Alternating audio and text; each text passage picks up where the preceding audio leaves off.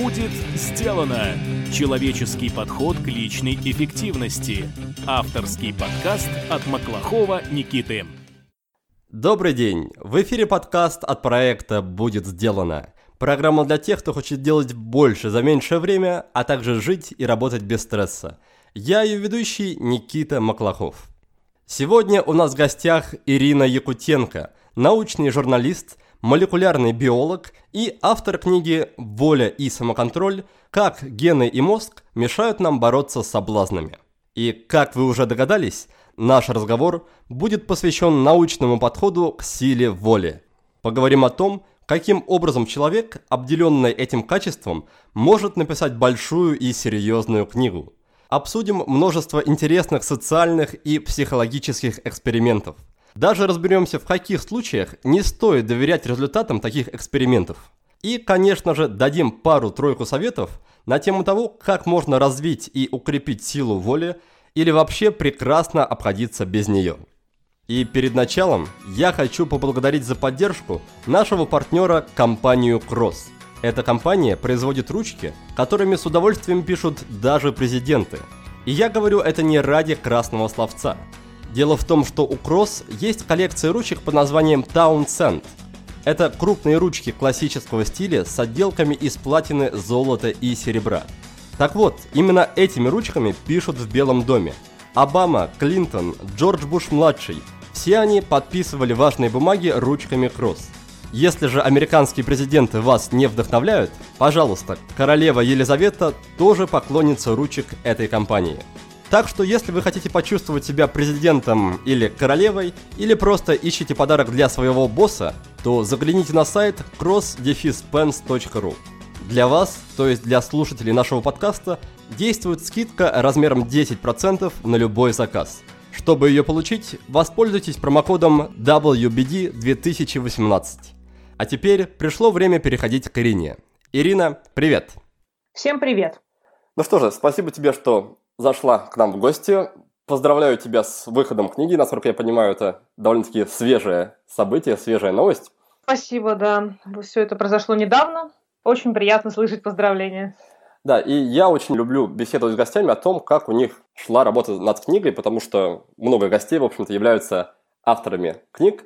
Поэтому давай с тобой тоже немножко об этом поговорим. А, расскажи коротко, как пришла в голову идея писать книгу, почему тебя, как человека близкого к науке, научного журналиста, в принципе, заинтересовала такая тема, как сила воли, и поделись, как происходила, в принципе, работа. Наверное, плох тот научный журналист, да и любой другой журналист, который не хочет рано или поздно написать книгу, потому что в ходе работы мы что-то очень интересное узнаем, а все научные журналисты любят делиться тем, что они узнали. Поэтому идея написать книгу, она возникла давно.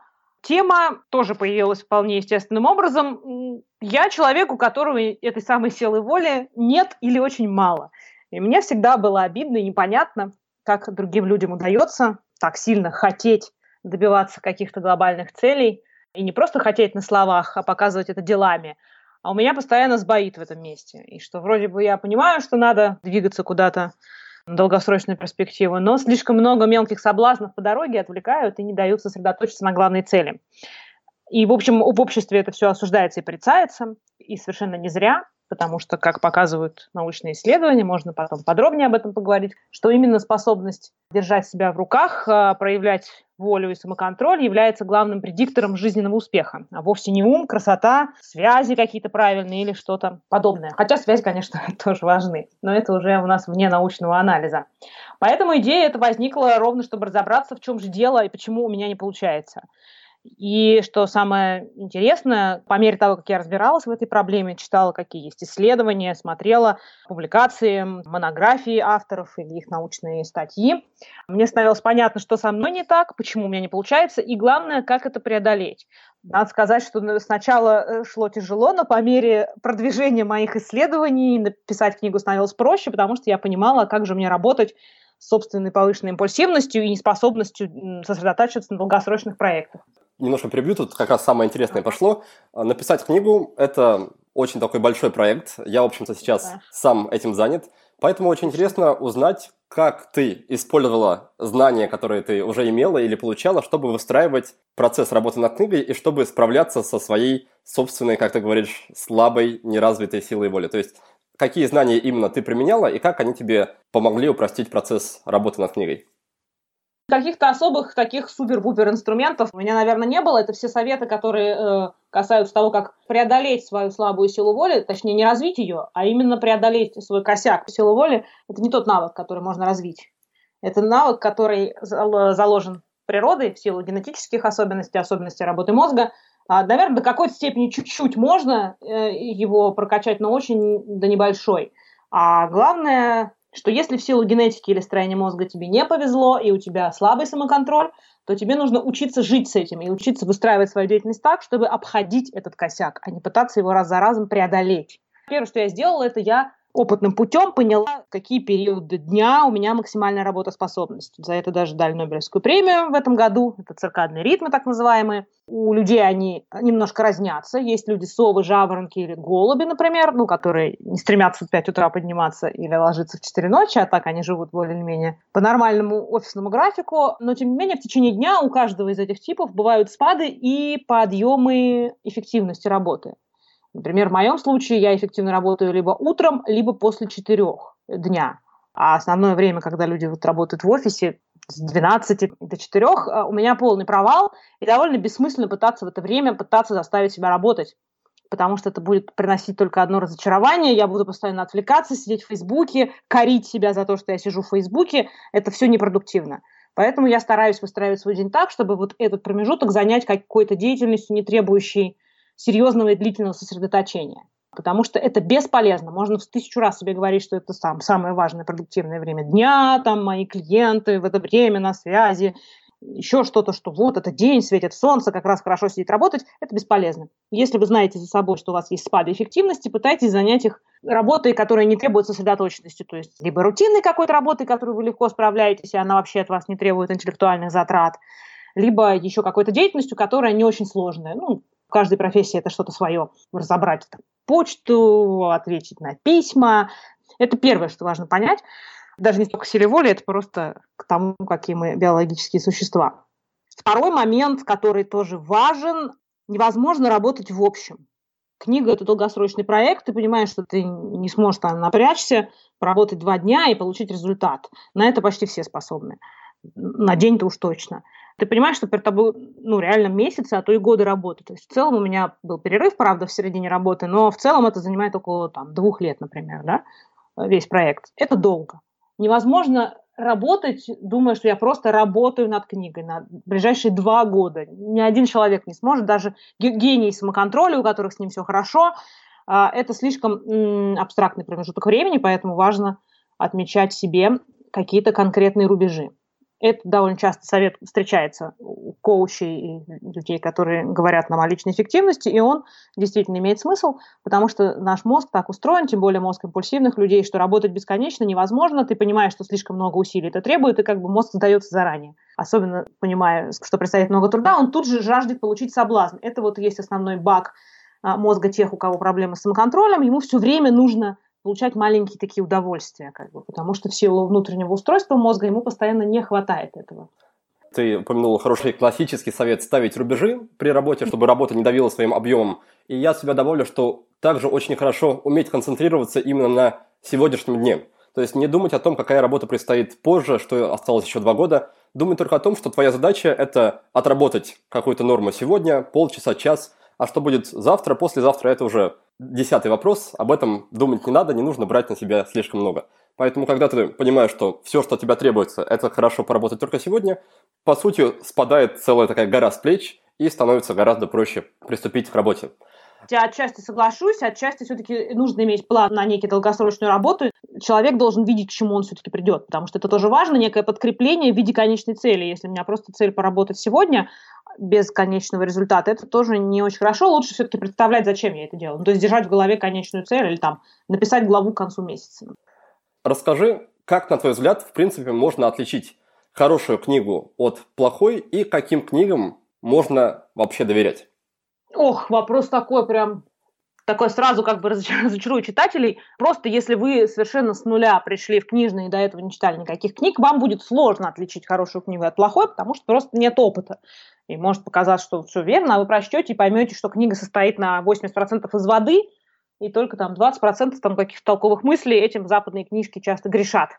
Потому что их там учат, что нужны истории, и там у них в основном какие-то истории выдуманных людей и минимальное количество советов. А, не знаю, как отличить, честно, потому что это зависит от того, что вам нужно от этой книжки. Если это художественная литература, то надо сесть, э, прийти в книжное, сесть и почитать кусочек. Если цепляет, то брать. Если не цепляет, то не брать. Если же это книги по бизнесу, ну, есть довольно стандартные советы, как их отличать. Просмотреть сначала отзывы на обложке, примерно прикинуть, о чем эта книжка, потом посмотреть маленькую аннотацию, которая есть всегда в начале книги, понять, это вообще то, что вам нужно или нет. Дальше внимательно изучить оглавление и по чуть-чуть почитать кусочки из каждой главы и понять, что там. Что там пустые рассуждения, вода, выдуманные истории выдуманных персонажей или какие-то обоснования. Опять же, в случае научпопа, да, если мы говорим даже о связанном с личной эффективностью, всегда стоит посмотреть, есть ли библиография. Потому что одно дело, когда человек из головы что-то сочиняет, ему кажется, что это работает, но на одном примере нельзя делать глобальных выводов даже если это твоя личная история, и ты коуч, и ты считаешь, что ты там вот хорошо все понимаешь, это не всегда так. То есть, если мы хотим серьезно углубиться в вопрос, хорошо бы, чтобы была библиография, то есть ссылки на оригинальные некие исследования, которые бы подтверждали точку зрения автора. Понятно, что если это книга рецептов, наверное, это не обязательно. Но если это книга о каких-то бизнес-процессах или повышении SMM, охват аудитории и так далее. Тут точно нужны некие какие-то советы, наверное, или, по крайней мере, скриншот реальной статистики, что те советы, которые дает автор, они реальны. То есть надо смотреть, что в книге было не очень много воды и были какие-то реальные примеры, то есть на чем автор строит свои, может быть, логичные рассуждения. Может быть, если посмотреть на цифры, выяснится, что они вовсе даже и не логичные. Хорошо, а ты как автор книги, как бы ты хотела, чтобы твою книгу читали? Чтобы это было какое-то поверхностное чтение, или человек, наоборот, целый месяц ее изучал дословно каждое слово, или чтобы он немножко прочел и пошел внедрять какие-то рекомендации, кто для тебя является идеальным читателем, и как бы ты хотела, чтобы он изучал твою книгу? Я старалась писать свою книгу так, чтобы ее смог читать максимально широкий круг читателей, и она позволяет разные режимы прочтения. То есть для людей, которые либо интересуются биологией, либо как-то в ней разбираются, либо хотят разобраться – Предлагается читать книгу последовательно. От первой до последней главы они построены по увеличению сложности. Если читатель хочет только получить практическую пользу, и он привык просто, что ему тренер сказал, то он и делает, можно начинать с шестой главы. Там есть краткое изложение, может быть, в процессе человек заинтересуется и вернется к какой-то главе и перечитает что-то, что ему показалось интересным. Uh-huh. Поэтому мне кажется, что она для самого широкого круга читателей – которые готовы вникать в сложные детали или которым нет э, времени и необходимости, они могут сразу обратиться к советам. Да, кстати, у нас как раз в предыдущем выпуске подкаста был в гостях Артем Елмуратов. Он директор по развитию центра Генотек, который проводит как угу. раз генетические тесты. Поэтому, друзья, если вы заподозрите, что у вас какие-то неполадки в плане э, силы воли, связанные с генетикой, то, возможно, не стоит гадать, можно просто пойти пройти вот тест? Тут, вот тут боюсь, нет. нет Наверное, не, не пойдет так? плохой совет, не пойдет, потому что а, только если вы обладаете некими знаниями в области биологии, потому что нет одного гена безволия, да, который у вас в каком-то неправильном варианте, и вы поэтому безвольны. Можно пойти, сдать генетическое тестирование и понять, что у вас что-то не так. Нет, плохой самоконтроль складывается из, когда у вас в ДНК сочетаются несколько не совсем оптимальных, так скажем, с нашей точки зрения самоконтроля, а, вариантов различных генов. Поэтому, если у вас их много, то вы совсем импульсивный человек, слабо контролирующий свои порывы. Если у вас их меньше, то вы более или менее держите себя в руках, но все равно иногда склонны к импульсивному поведению. И чтобы разобраться какие-то варианты, нужно смотреть raw data, то есть не вот то, что они выдают интерпретацию, а прям вот конкретные полиморфизмы. И это не сделать без специального образования. К сожалению, пока нет каких-то специальных тестов на импульсивность. Но кое-что, кое-что посмотреть можно. Некоторые отдельные, да, в том же генотеке можно посмотреть. Да, я не, не утверждал, что есть какой-то ген силы воли, но, по крайней мере, говорил о том, что будет с чем работать, будет какая-то информация, а не просто догадки. Переоценивают значение генетического тестирования, потому что мы пока еще в начале пути, все ученые, и пока у нас возникает процесс интерпретации.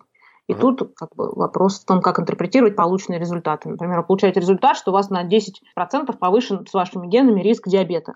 Что это означает?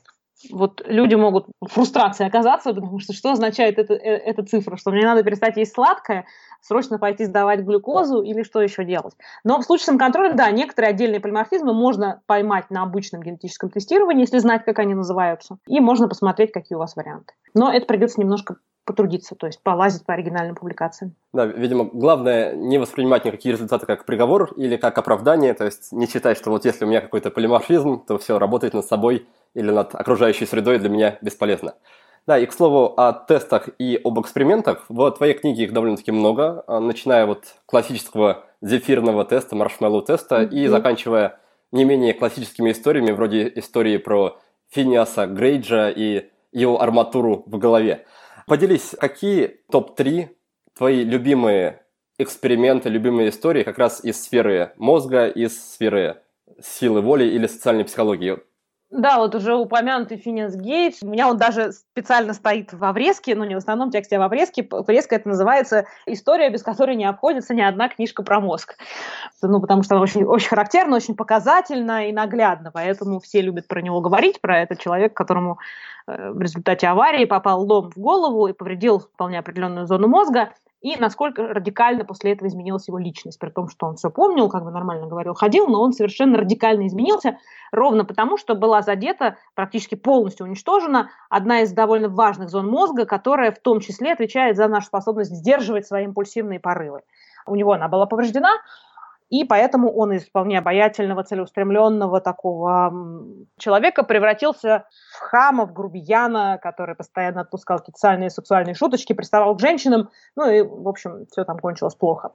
Поэтому все это любят. Так, но если говорить о моих любимых историях, мой личный мой фаворит – эксперимент с молочным коктейлем. Он рассказывает о том, что люди, которые склонны к компульсивному перееданию, они не просто лентяи, да, или не хотят как бы задуматься о будущем, а они так делают в силу своих особенностей работы мозга. Эксперимент проходил следующим образом. Ученые, которые изучают работу мозга, они очень любят обманывать испытуемых, и в данном случае они набрали людей якобы для эксперимента по оценке того, как охлаждение ротовой полости влияет на показания МРТ-сканера.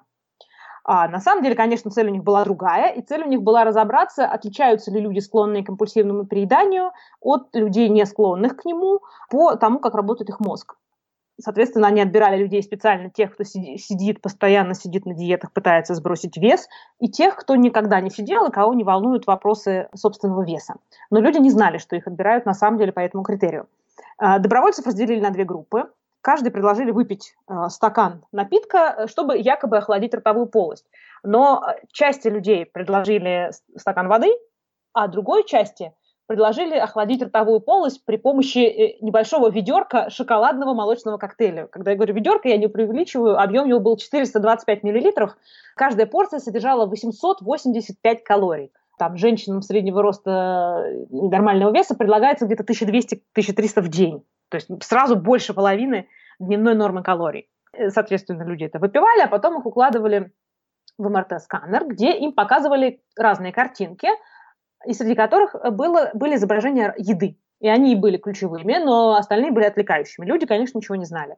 И оказалась совершенно удивительная вещь совершенно мозг людей совершенно по-разному реагировал на картинки еды, в зависимости от того, выпили они коктейль или воду, и от того, сидят ли они регулярно на диетах или нет, то есть борются ли они с лишним весом, склонны ли они к перееданию.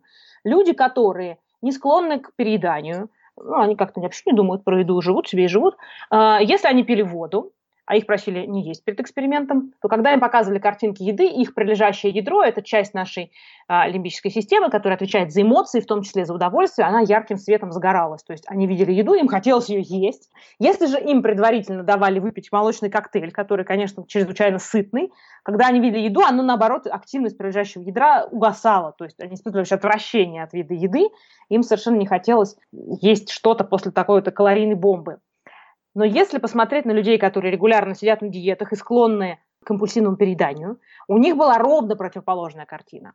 После того, как они выпивали это 885 калорий молочного коктейля, и когда они видели картинку еды, их прилежащее ядро начинало, наоборот, загораться совершенно ярким светом. То есть этот коктейль как бы растравил их вот эту вот любовь к еде, и вместо того, чтобы испытывать вполне отвращение к еде после того, как ты съел столько калорийной еды, они хотели есть еще и еще больше. То есть вот он механизм, который заставляет людей переедать. Вот знаете эти истории, когда люди покупают сладкое домой, всю ночь съедают все, что есть в холодильнике, едят, потом некоторые бегут в туалет, как бы избавляются от этого всего. Ну, вот это вот вся чудовищная история. Вот он механизм, что их мозг работает совершенно иначе, что вместо того, чтобы вызывать отвращение к еде, если ты сыт, он, еда, наоборот, расстравляет систему, которая требует удовольствия, и, начав есть вредное, такие люди не могут остановиться. Именно поэтому для них очень актуален этот совет, один из основных советов для людей с проблемами самоконтроля, избегать соблазна. Потому что вы думаете, что ну, я съем чуть-чуть, я съем чуть-чуть, и все, и мне перестанет хотеться. Ничего подобного. Если у вас есть вот эта особенность работы прилежащего ядра, вы сидите чуть-чуть, и после этого вы сидите еще 5 килограмм вредной еды. Как ты предлагаешь определять, есть ли какая-то проблема на уровне мозга или нет? То есть сразу идти проводить МРТ или есть какие-то более очевидные, не знаю, способы, сигналы?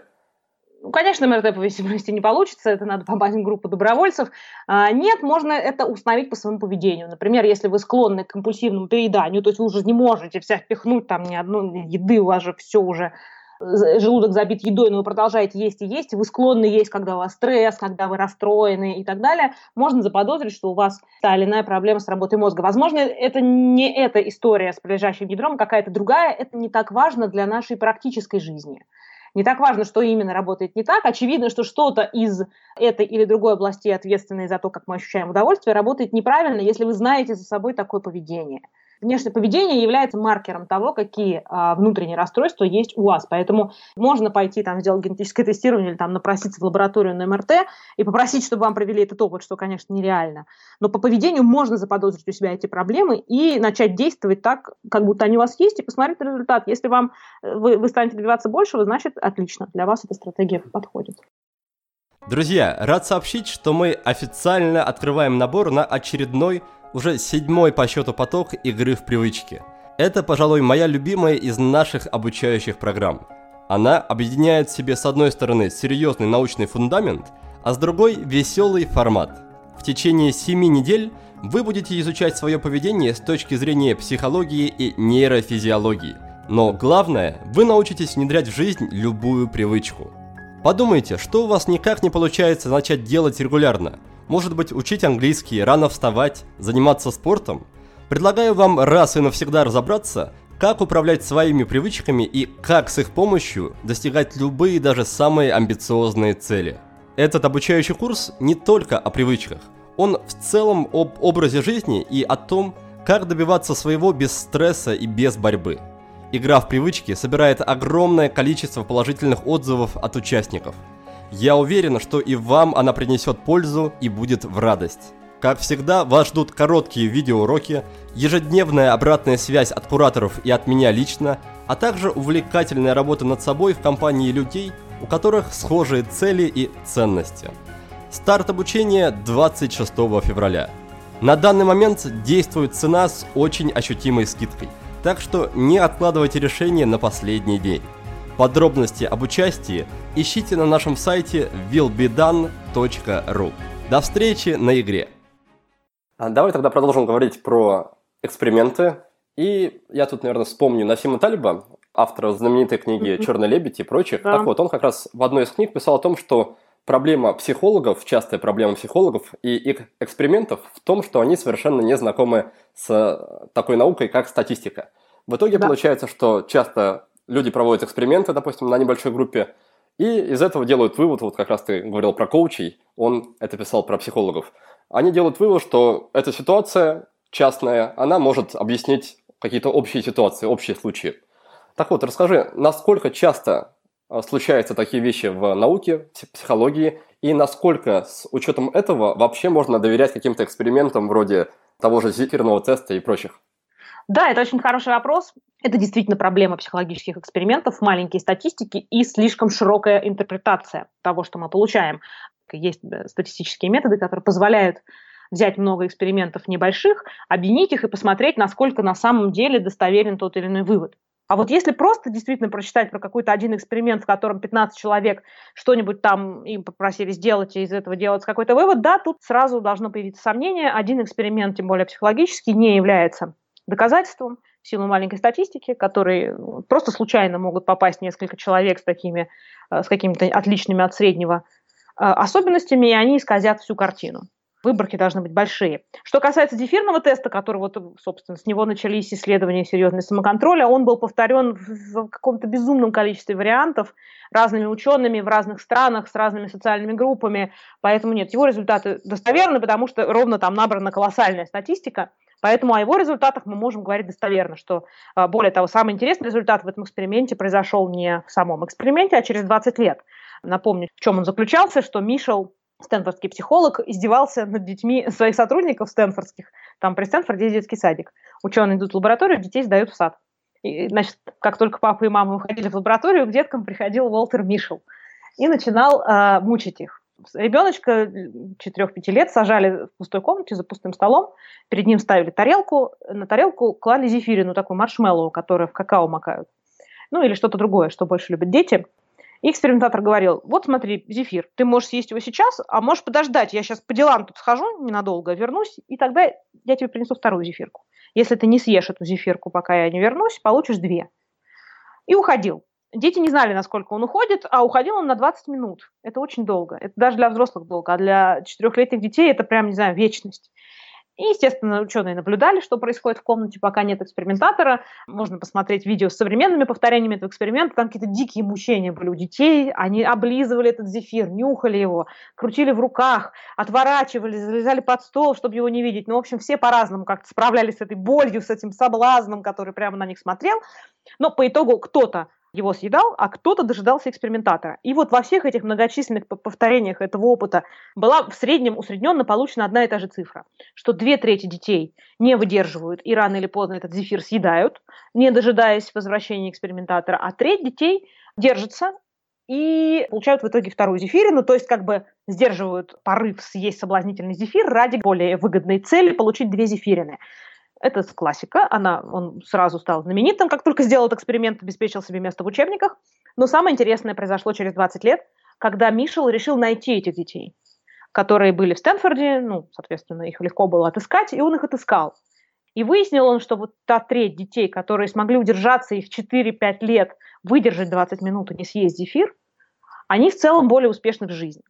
То есть они больше зарабатывают, они лучше учатся, реже вылетают э, из университетов, они реже разводятся, у них в лучшем состоянии здоровье и зубы, потому что зубы – это такая дорогостоящая история и длинная обычно, и неприятная. И люди там, с импульсивными людям сложно да, ходить регулярно к зубному. Э, даже индекс массы тела, то есть э, то, сколько у них лишнего веса, у вот этой трети детей, которые выдерживали 20 минут и не ели зефир, был меньше, чем у тех, кто срывался. А не кажется ли тебе, что тут какое-то идет избыточное упрощение, то есть, что все сферы жизни, вся жизнь определяется там отдельным тестом, отдельно взятым тестом, который приходил в детстве, и, возможно, у ребенка было там плохое настроение или, наоборот, хорошее, и поэтому он справился или не справился. То есть, стоит ли, опять-таки, проводить корреляцию такую глобальную? Да, это очень хороший вопрос, а, и на него, вот ровно на этот вопрос, первое, что отвечает, это большая выборка что если выборка достаточно большая, то все дети, которые случайно почему-то в плохом настроении были, заболевали и так далее, э, она отсеивает такие штуки. Большие выборки и огромное количество повторений как раз позволяет нам отбросить вот подобного рода соображения, что это просто случайное отклонение. Более того, не на пустом месте все это возникло. Дело в том, что ученые довольно давно пытались понять, ученые тоже люди, они тоже заметили, что одни люди более успешны, чем другие. И у них тоже давным-давно возникал вопрос, а с чем это связано? Ученые давным-давно тестируют разные гипотезы. Но, ну, безусловно, первое, что они проверили, первая гипотеза – это интеллект. Что кто самый умный, тот и самый успешный.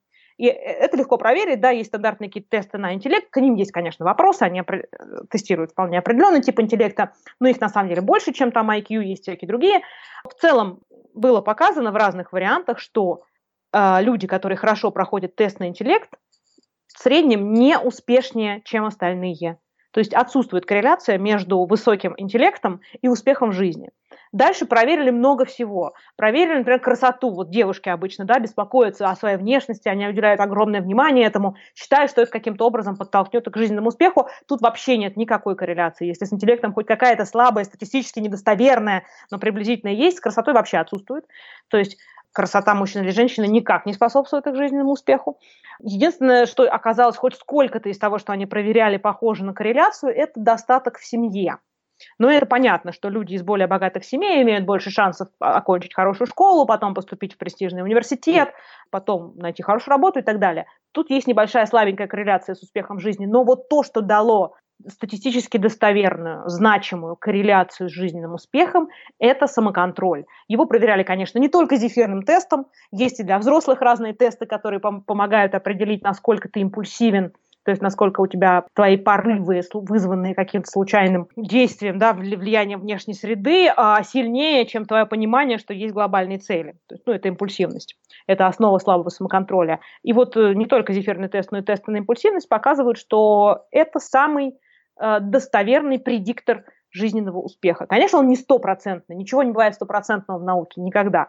Это всегда некая вероятность, но если у вас сильный самоконтроль, высока вероятность, что вы будете успешнее, чем остальные.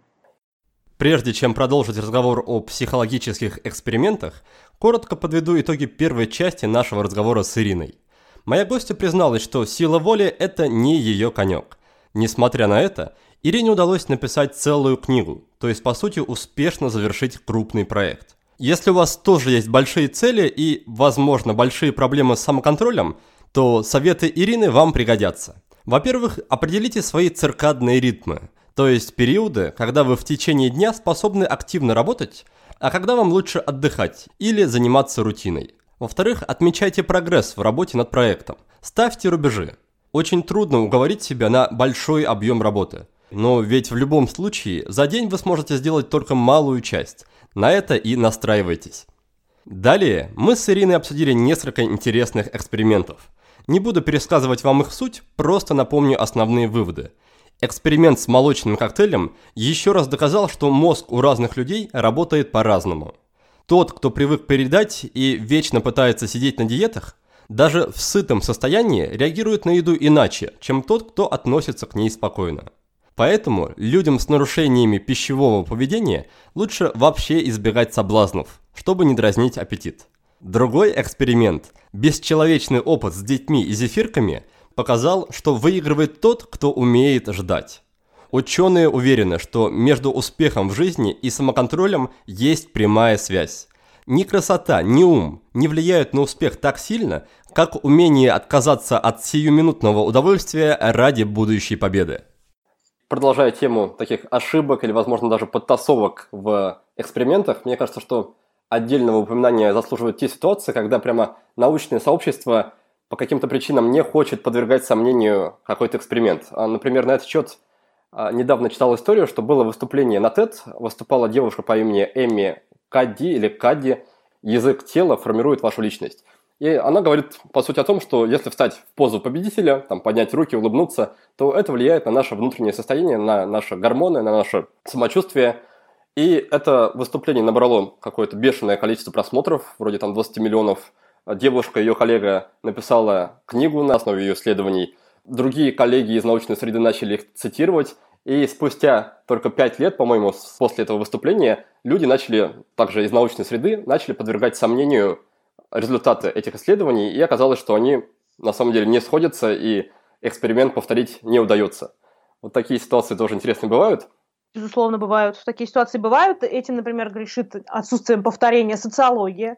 Недавно был большой скандал, несколько лет назад, когда несколько людей, социологов, как раз заподозрили, что что-то не так. Собрали некую группу независимых ученых, и они ровно занимались тем, что просили перепроверять свои данные или сами как-то участвовали в проверке, или просили ученых перепровести эксперименты, перепроверить данные, и там, я не помню точно цифры, но, по-моему, что-то вроде 60% не воспроизводится.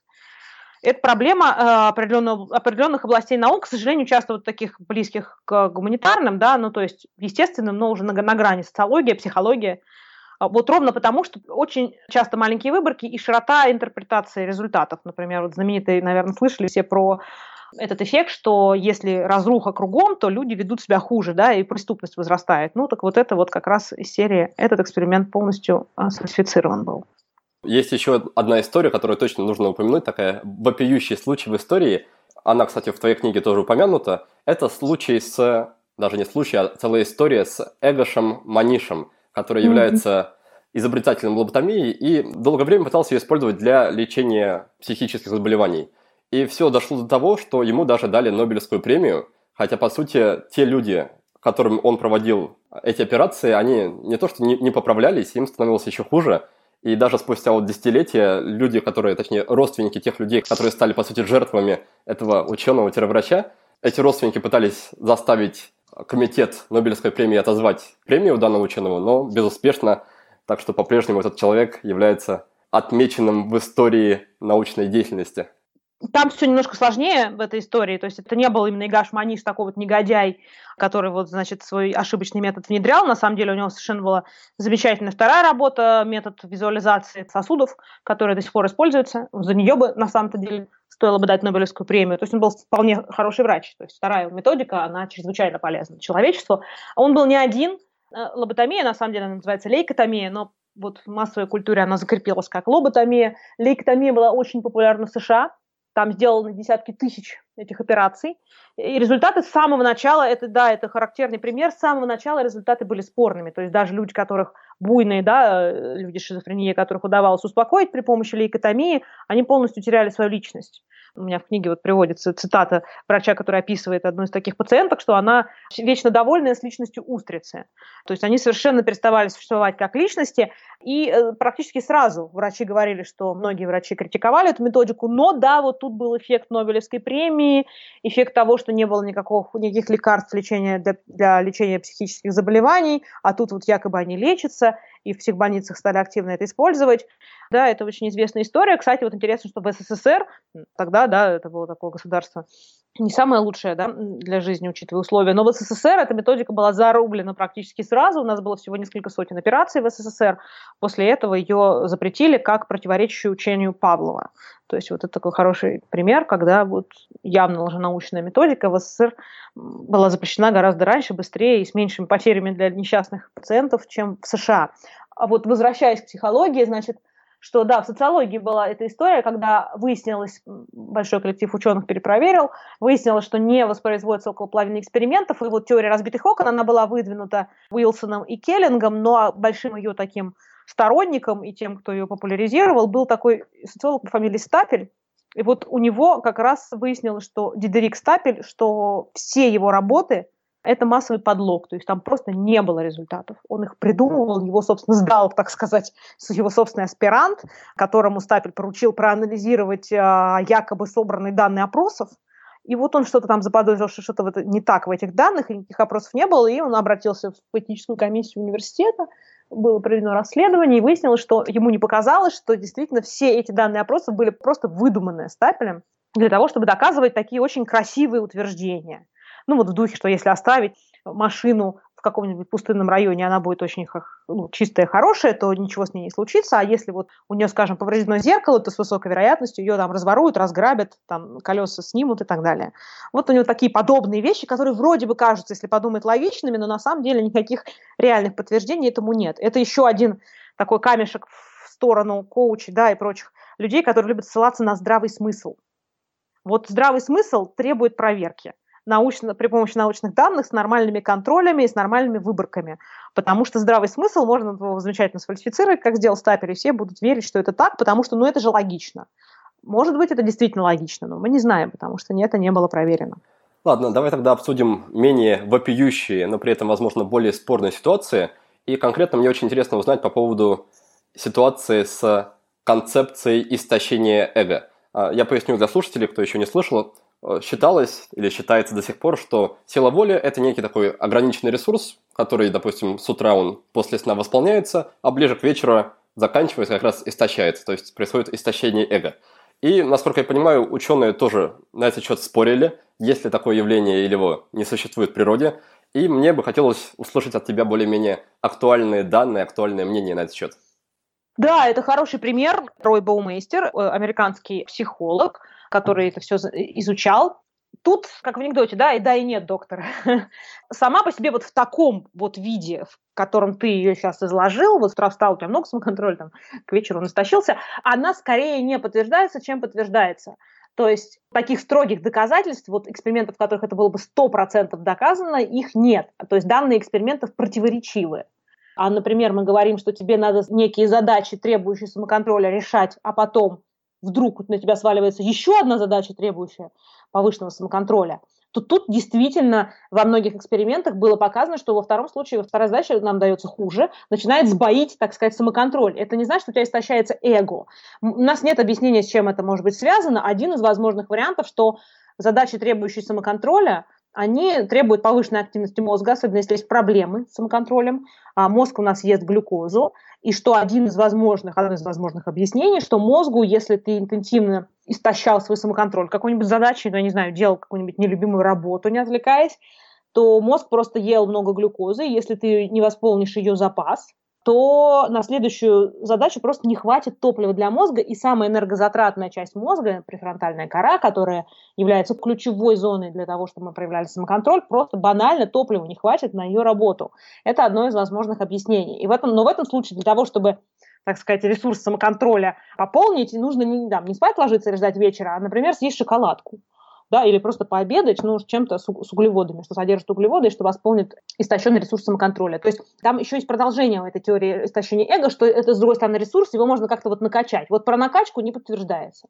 Про истощение эго частично подтверждается, но не в таком, не в таком виде напрямую. Но что задачи на самоконтроль повышают шансы что следующую задачу, где требуется проявлять самоконтроль, вы справитесь хуже, да, многие эксперименты это подтверждают. По крайней мере, если вы не сделаете паузу, не дадите мозгу подпитаться, отдохнуть и так далее. А в чем тогда разница заключается? То есть о чем тогда идет спор, если в результате этих опытов показывают, что сила воли – это какой-то ресурс, который заканчивается, который истощается, то о чем спор вообще? Спор получается в том, что мы делаем разные эксперименты, чуть-чуть разные условия и получаем разные результаты. То есть в одном эксперименте мы получаем, что вот у людей хуже справляются на столько-то процентов, а в другом, типа, схожи, со схожими вроде бы данными и так далее, мы получаем, что люди справляются э, лучше, или мы не видим разницы между тем, как они справляются. И вот тут может быть ключ к этой загадке, так сказать, разницы в экспериментах, в том, что м, теория Баумейстера предполагает, что как бы вот у нас у всех как бы есть самоконтроль, ну вот а мы его истощили, э, ресурсы, и, значит, сразу хуже стали справляться. А вот и нет, что способность к проявлению, длительному проявлению самоконтроля разная у разных людей в зависимости от того, как они внутри устроены. Об этом ровно моя книга. Ровно этим может объясняться э, э, разночтение в опытах Боумейстера что люди, у которых проще проявлять самоконтроль, они могут дольше держаться, так сказать, сколько бы задач на самоконтроль как бы им не дали, так как у них префронтальная кора мощная, она хорошо подавляет лимбическую систему, которая у нас за эмоциональное восприятие отвечает, и они дольше держатся, им можно там не есть сладкое да, в процессе, они будут справляться хорошо. А тем, у кого изначально плохо, они вообще будут плохо справляться с задачами самоконтроля, неважно, прошло время, не прошло время, долго они боролись с собой, недолго, им в целом это просто сложно разночтение может быть объясняться именно тем, что у нас изначально люди разные. Да, получается, если говорить простым совсем языком, то сила воли у всех заканчивается, но у кого-то просто ее изначально больше, поэтому она заканчивается дольше, да? Да, можно, вот, если очень огрублять, то да, может она закончится окончательно, так никто не ставил его, никто не проверял. Но э, немножко, да, сложнее, ну просто потому что, например, истощится э, запас глюкозы, потому что у нас есть глюкоза в крови, она обменивает, мозг обменивается с кровью, поступает глюкоза в мозг, и если мы совсем долго не ели, то просто неоткуда взять глюкозу. Да, там постепенно начнет расщепляться запасы, сахар будет поступать медленно э, в кровь, но это может просто не хватить, если задача требует серьезного напряжения. Ну, мы, наверное, все это знаем, да, что в конце трудового дня, если вы не ели, бывает, что даже руки трясутся, что не то, что мозг не работает. Физически иногда бывает сложно, ну, как бы двигаться. Можно механически себе силу воли вот сломить, просто если не есть долго. Так, ладно, тогда следующий человек, следующая история, которую мне бы хотелось обсудить, это история, даже выступление такого ученого, как Роберт Сапольский, ученый-биолог, антрополог, который преподает, по-моему, в Стэнфорде, и как раз на Ютубе есть масса его выступлений, в том числе на TED. Там он приводит такую очень выдуманную ситуацию о том, что есть человек с пистолетом, и вот на, него бежит другой человек, и как понять, станет ли человек стрелять первого и второго. Так вот, он говорит о том, что любой поступок человека нельзя объяснять чем-то одним. Допустим, нельзя объяснять только эмоциями, нельзя объяснять только самоконтролем. На каждый поступок влияет множество факторов, вплоть до того, как раз какие у него там были гены, как у него проходило детство. То есть все эти вещи, там психология, генетика, самоконтроль, они все накладываются, и все они влияют на то, как человек себя ведет. То есть как раз не стоит заниматься упрощением и не стоит заниматься объяснением того, что вот данный поступок обусловлен только конкретно этим. А, мне кажется, что твоя книга отчасти резонирует с этой идеей, и поэтому, возможно, ты поделишься просто своим мнением на этот счет, как ты эту идею для себя воспринимаешь и как ты ее преподносила, если преподносила в книге. Сто процентов согласна с этой идеей, что каждый наш поступок объясняется более чем одной причиной. И вот такое в лоб биологизаторство, оно неприемлемо, что у вас такой ген, все, ты всегда будешь, значит, действовать так. Конечно, нет, в каждой ситуации влияет множество факторов от того, что, не знаю, человек с утра с женой поругался, это был стресс, плюс это истощение самоконтроля, возможно, произошло, если, например, жена его ругала, а он молчал в ответ. Это задача, требующая изрядного самоконтроля, потому что у нас есть импульсивное желание ответить ей, да, и сказать, что мы о ней думаем, а потом он идет, стреляет, да, не дай бог кого-то, или там с начальником о зарплате говорить идет, то его решение может быть совершенно разным. Например, если он поругался с женой с утра или не поругался с женой с утра, при том, что ген у него не изменится от этого.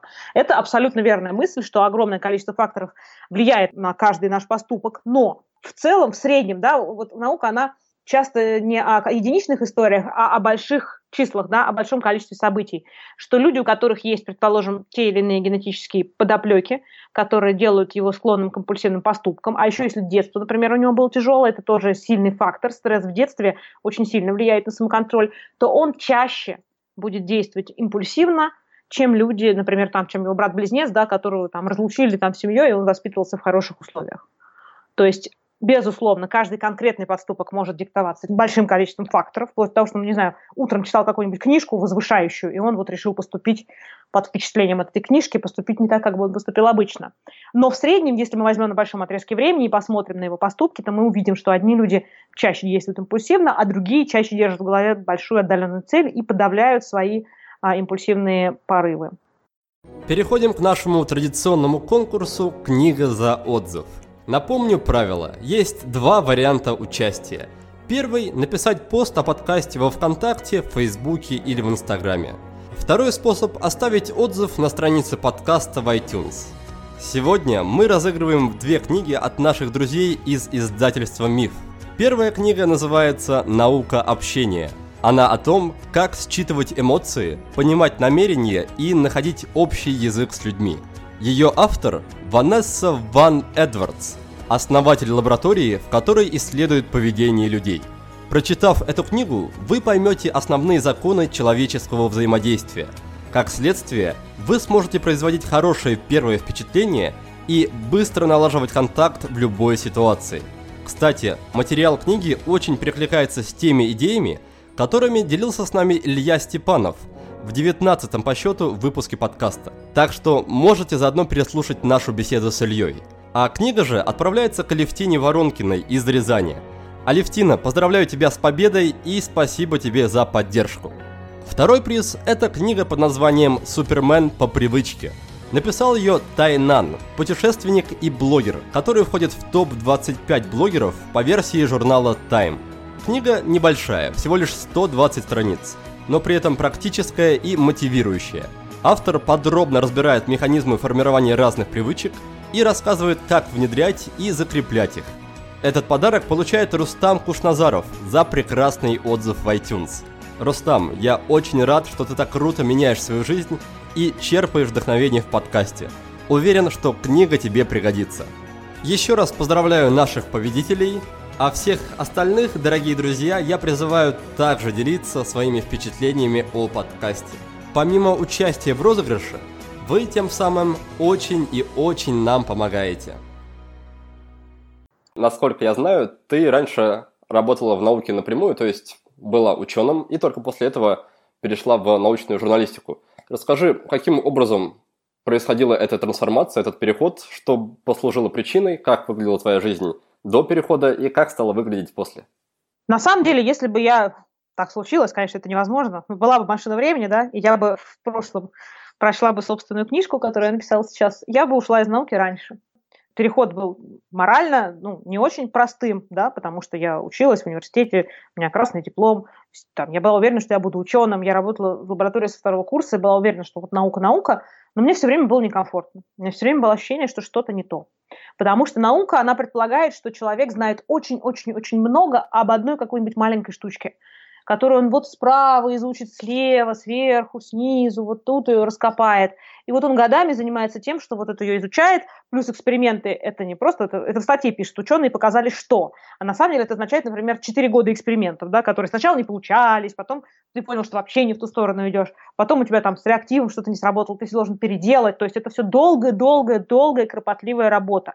И вот у меня это никогда не получалось. И э, я окончательно осознала, что я не ученый, когда мы, меня пригласили делать диссертацию за границу, и там я поняла, что дело не в том, что, может быть, здесь наука как-то плохо устроена, да, и тяжело заниматься наукой, что правда, э, что такое экспериментальная наука здесь не очень для этого условия есть. Но дело не в этом оказалось, что дело в том, что просто мне не нравится заниматься наукой. Там это осознание пришло, оно было болезненным, потому что, ну, это как бы ты берешь, и вот все, к чему ты шел много лет, вот признаешь, что это вот не твое. Я вернулась в Россию без профессии. Я поняла, что я не ученый а, а больше ничего не умею, потому что я годами училась на ученого.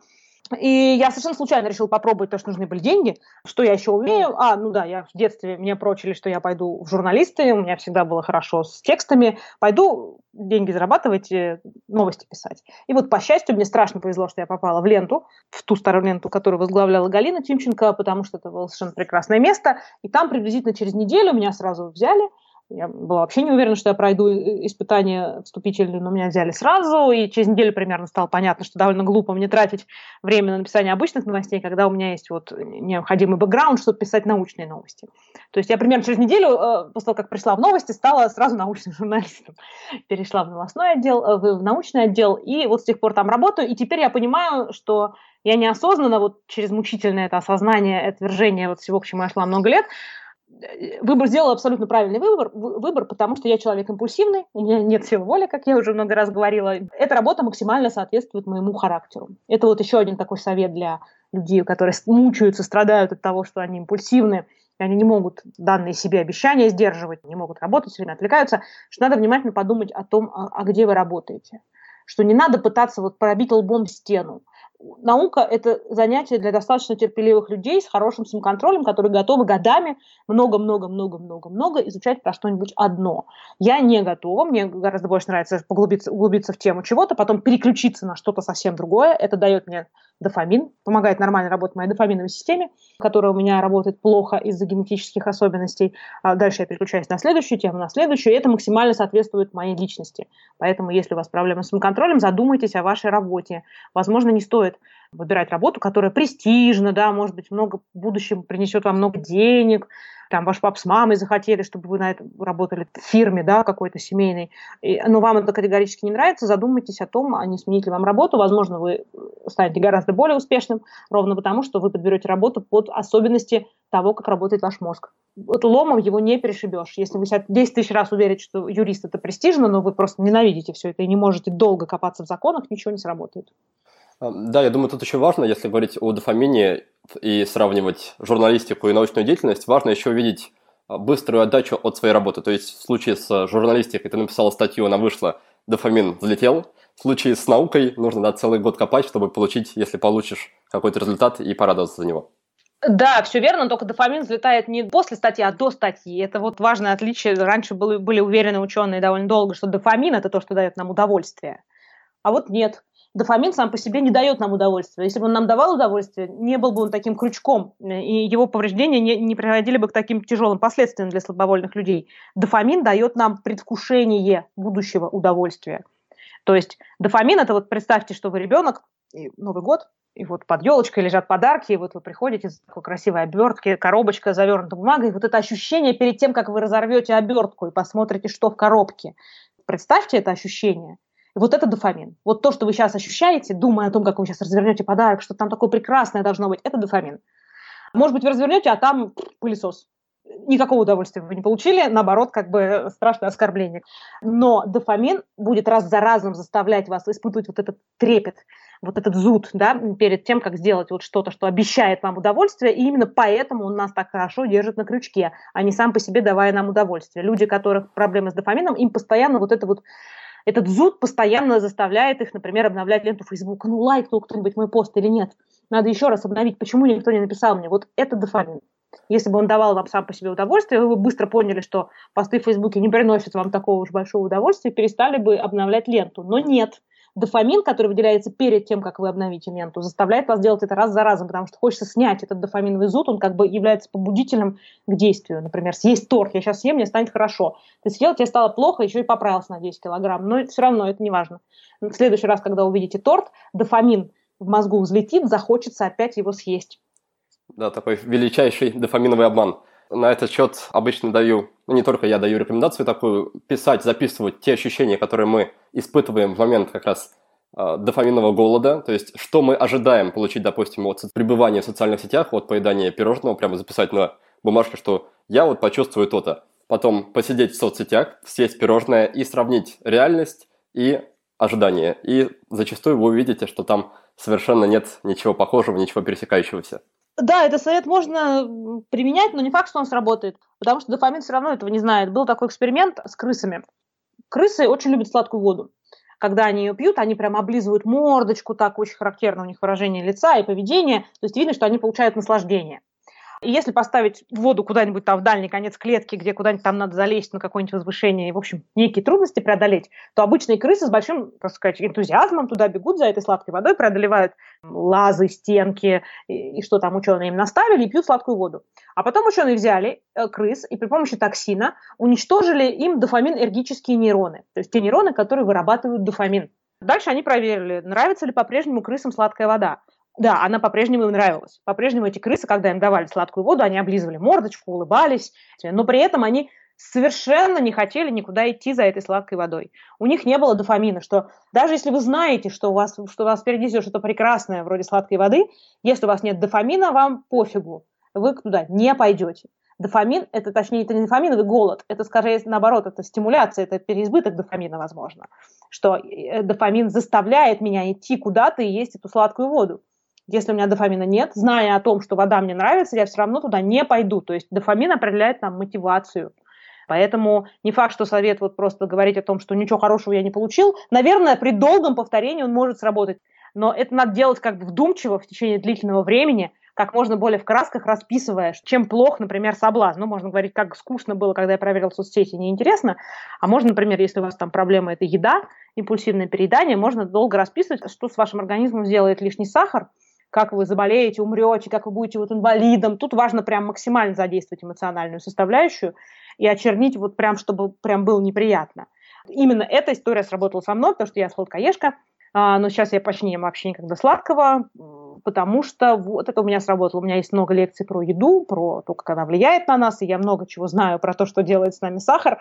И это вот с годами э, накопилась эта информация, и теперь, когда я вижу сладкое, я не думаю о том, что как мне будет вкусно, а я думаю о том, что там произойдет с моими сосудами. Не кажется ли тебе, что тут попахивает уже таким насилием над собой? А, есть такой человек, Маниш Сети, и он придумал устройство под названием Павлок – суть которого в том, что ты надеваешь этот браслет, надеваешь его на руку, задаешь какие-то паттерны поведения, допустим, с утра он проверяет, проснулся ли ты или нет. Если ты не проснулся вовремя, он бьет тебя током. Такое стандартное наказание. Мне кажется, вот э, наравне с тем, что ты описываешь.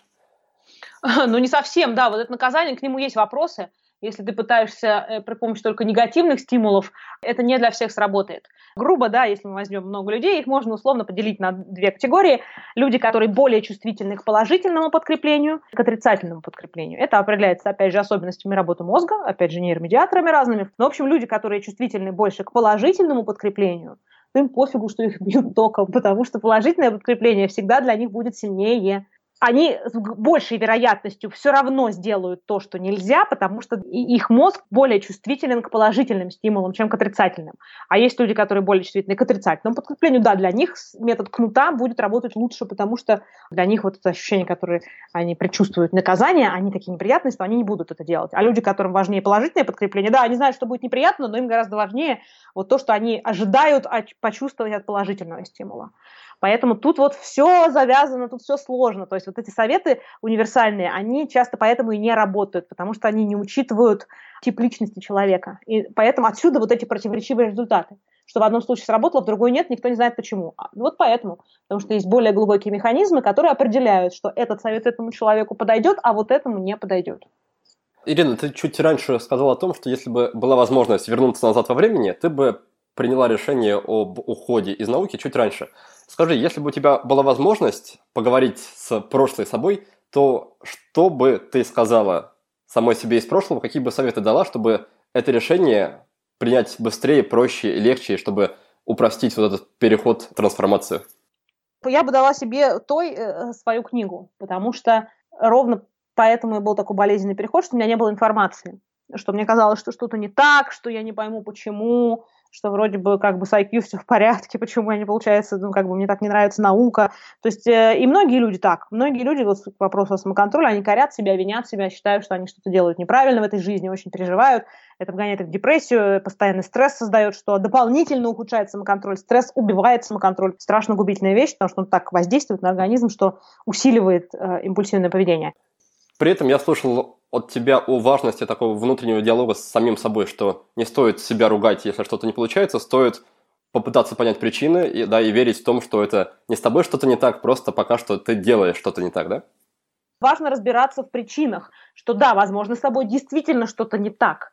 Например, там, я была уверена, что со мной что-то не так, ну, то есть какая-то лень, какая-то, не знаю, недостаток мотивации, в чем дело, почему не так. Теперь я знаю, в чем, с чем связан мой недостаток мотивации заниматься этой деятельностью. У меня вполне хватает мотивации для других видов деятельности, например, которые способствуют, больше подходят моему характеру. Но в целом моя мотивация, например, внутренне довольно слабая в силу особенностей работы мозга. И когда теперь, когда я это осознаю, я не ставлю перед собой задач, которые там должны, должны использовать эту мою слабую внутреннюю мотивацию, потому что я знаю, что результат будет плачевный. Зачем?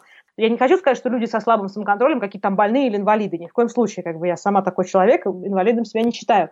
Но важно принять свои особенности. А вот очень многие советы, и они вредны, на мой взгляд, такие насильственные, вот именно что давай, преодолей себя, пойми, пойми, как важно быть, делать то, все, пятое, десятое этот человек не может. Его внутренняя мотивация всегда будет слабее, чем внутренняя мотивация других людей.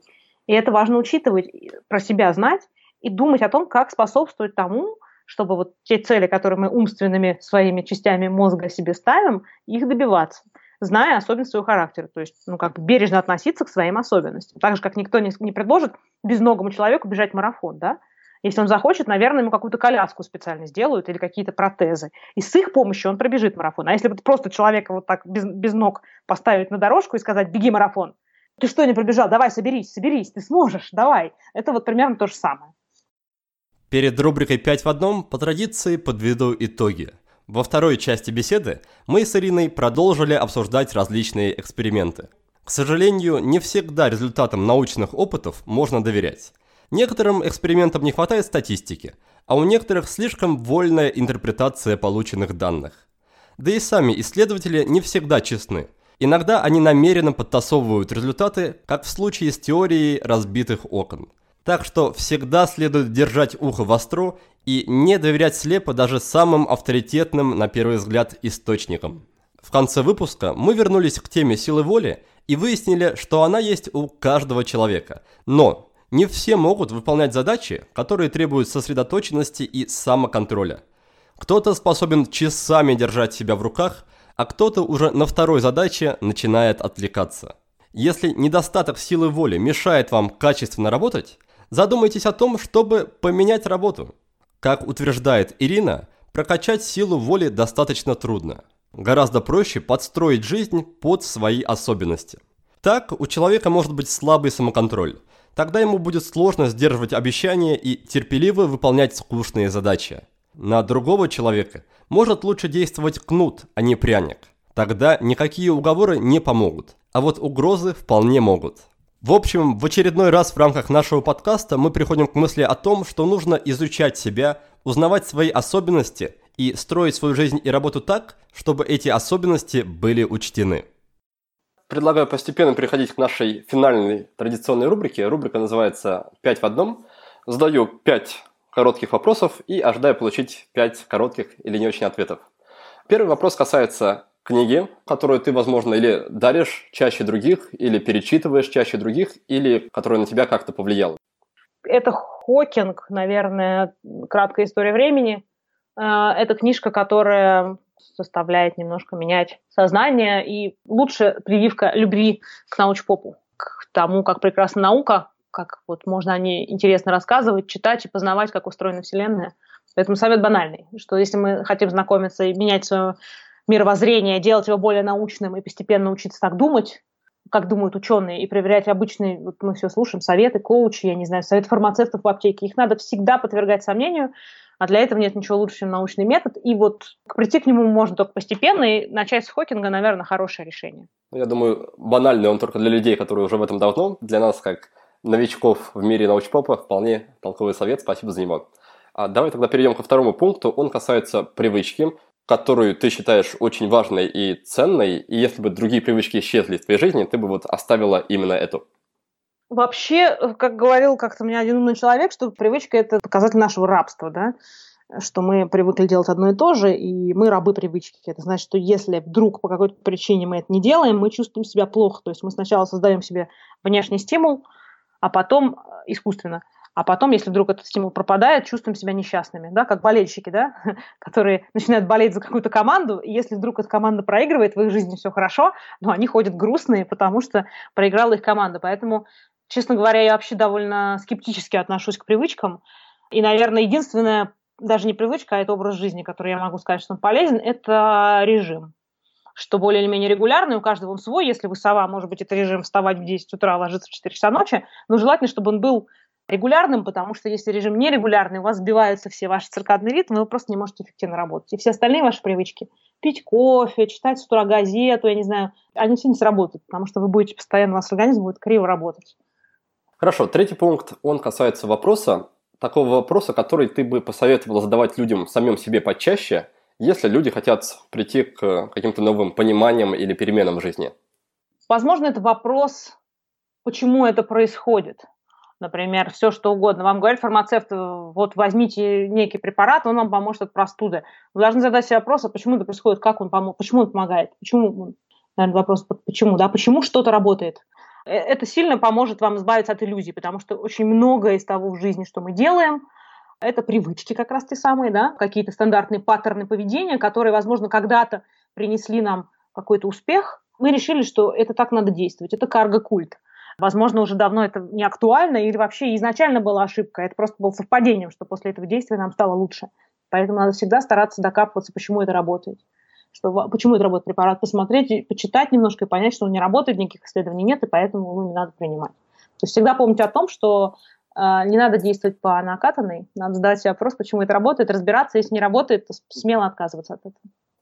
Спасибо. И четвертый пункт, он о инструменте или о сервисе, то есть о чем-то таком, чем ты пользуешься в работе или в жизни, и что тебе эту самую работу или жизнь облегчает кроссовки Nike, которые у меня, в общем, были какие-то сложности да, с ногами, они болели и плохо себя вели.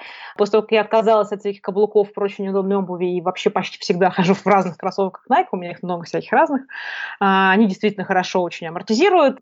Плюс у меня в них ортопедические стельки специальные, индивидуальные, которые подобраны под возрастные изменения моих ног. Они реально помогают. Это реально работает и делает жизнь легче, потому что когда у тебя в середине дня болят ноги, кости начинают разъезжаться, и тебе некомфортно, это мешает очень сильно жить и работать. Поэтому удобная обувь с индивидуальными стельками, в моем случае, это кроссовки Nike и рюкзак. Девушки, да, часто любят красивые сумки, там, дизайнерские, еще какие-то большие, маленькие. И обычно, если маленькая сумка, то еще в руках два пакета, потому что ничего не влезает в эту сумку, и перекос на одну сторону, потому что мы чаще правши носим в правой руке, левши в левой руке, перекос на одну сторону, это плохо на скелет влияет. Рюкзак ребята, решает многие проблемы. Во-первых, он вместительный, в него можно положить документы, все необходимое, разгрузка распределяется равномерно, и жизнь облегчает, и если очень хочется, еще остаются руки для двух пакетов. И последний пункт, пятый по счету, это фильм. Критерии примерно те же, что и с книгой. Возможно, ты фильм этот пересматриваешь, возможно, просто любишь, возможно, он как-то повлиял на тебя, поменял как-то твою жизнь. Один рекомендуемый тобой фильм. «Терминатор 2» на английском, естественно. Не знаю, мне кажется, он очень атмосферный, он создает какую-то очень правильную для меня атмосферу. И, с одной стороны, и будущее, и, и благие намерения людей привели к войне машин, мужество людей, да, которые за это сражаются, и некие моральные проблемы, которые возникают у них по ходу. Ну и просто он очень атмосферный. Круто. Тогда я коротко подведу итоги. Получились книга – это Стивен Хокинг «Краткая история времени». Привычка – это соблюдать определенный режим дня. Вопрос, почему это происходит или как это работает. Инструменты – это сразу три штуки кроссовки от фирмы Nike, ортопедические стельки и рюкзак вместо сумочки. И фильм – это «Терминатор 2». Ну что же, Ирина, спасибо тебе за беседу. В конце каждого выпуска я оставляю гостям чуть-чуть времени, чтобы они могли рассказать нашим слушателям о том, где они, то есть слушатели, могут нашего гостя найти, понаблюдать за ним в интернете или в реальной жизни и, возможно, принять участие в каких-то его мероприятиях. Так что, пожалуйста, расскажи про это. Да, про вещи добавлю, что стельки не ортопедические, не массовые, а индивидуальные. Это принципиально важно, потому что люди разные. Каждый человек отличается в силу своего внутреннего устройства, генетически обусловлен или какого-то еще. Поэтому стельки необходимо подбирать индивидуально, чтобы врач прямо вот по вашей ноге их делал, то есть отливал вот из специального материала индивидуально. Потому что массовая продукция, она подходит всем и никому. Где меня можно найти? Ну, чаще всего, в моем случае, главный источник соблазна, с которым я борюсь, это Facebook, потому что там столько всего интересного. У меня большая интересная лента, всегда хочется почитать, обновить страницу. Дофаминчик, опять же, заставляет все время это делать. Почти постоянно я на Фейсбуке есть, у меня на связи мессенджер, я там довольно много пишу, всякие личные впечатления, какие-то посты научно-популярные, поэтому, наверное, это лучшее место, чтобы за мной наблюдать. Там я тоже даю ссылки на свои статьи, так что следите за мной в Фейсбуке. Хорошо, тогда на этом будем прощаться. Еще раз спасибо тебе за беседу. Спасибо всем, кто нас сегодня слушал. Успехов и до новых встреч. А в следующем выпуске к нам в гости придет Ольга Шевченко, основатель международной школы бизнес-ассистентов и интернет-маркетологов под названием Helpy. Вместе с Ольгой мы разберем тему удаленной работы буквально по кусочкам. Обсудим, как обустроить домашний офис, чтобы он способствовал повышению продуктивности – Поговорим о том, как выстраивать личные границы, чтобы в жизни было что-то кроме работы. Подумаем, как не разругаться с близкими и любимыми людьми, если мы начали проводить рядом с ними сутки напролет. Узнаем про полезные сервисы и инструменты для удаленной работы.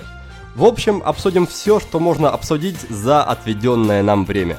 Наша беседа с Ольгой будет очень полезна и тем, кто уже работает удаленно или имеет распределенную команду, и тем, кто только задумывается о переходе на удаленный формат работы или на фриланс. Я же прощаюсь с вами до следующей субботы. Успехов! Вы прослушали очередной выпуск подкаста от проекта «Будет сделано». Чтобы вы могли извлечь из него еще больше пользы, я оформил для вас специальные бонусные документы. В них в очень удобном и красивом виде собраны все самые главные идеи и рекомендации от наших гостей по каждому выпуску. Напишите пару приятных слов на странице подкаста в iTunes или опубликуйте ссылку на подкаст на своей странице в любой из социальных сетей, а после этого напишите мне в личные сообщения или на почту, и я буду рад отправить вам эти бонусные документы. Также не стесняйтесь присылать мне обратную связь, вопросы, идеи и комментарии. А я, в свою очередь, приложу все усилия к тому, чтобы каждый выпуск был интереснее и насыщеннее предыдущего. Оставайтесь с нами, и все самое важное в жизни будет сделано.